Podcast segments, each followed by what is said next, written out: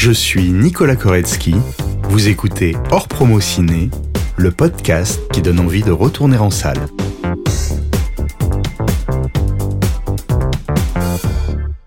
En 2002, il y, a, il y a le début de la trilogie, hein, l'auberge, l'auberge espagnole. Alors, tu, tu as écrit le scénario en deux semaines? Euh, je crois, ouais, ouais, c'est, ouais. Je me souviens de, de, de- d'Audrey Tautou. J'ai souvent cité cette phrase, mais c'est vrai qu'elle elle est drôle. Euh, elle me dit qu'est-ce que je fais demain? Elle venait d'arriver à Barcelone et elle savait pas ce qu'elle tournait.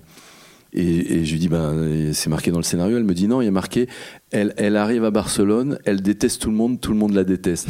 donc donc le scénario que j'ai écrit en deux semaines, voilà ce que ça donne. C'est-à-dire que c'est juste pas un scénario quoi.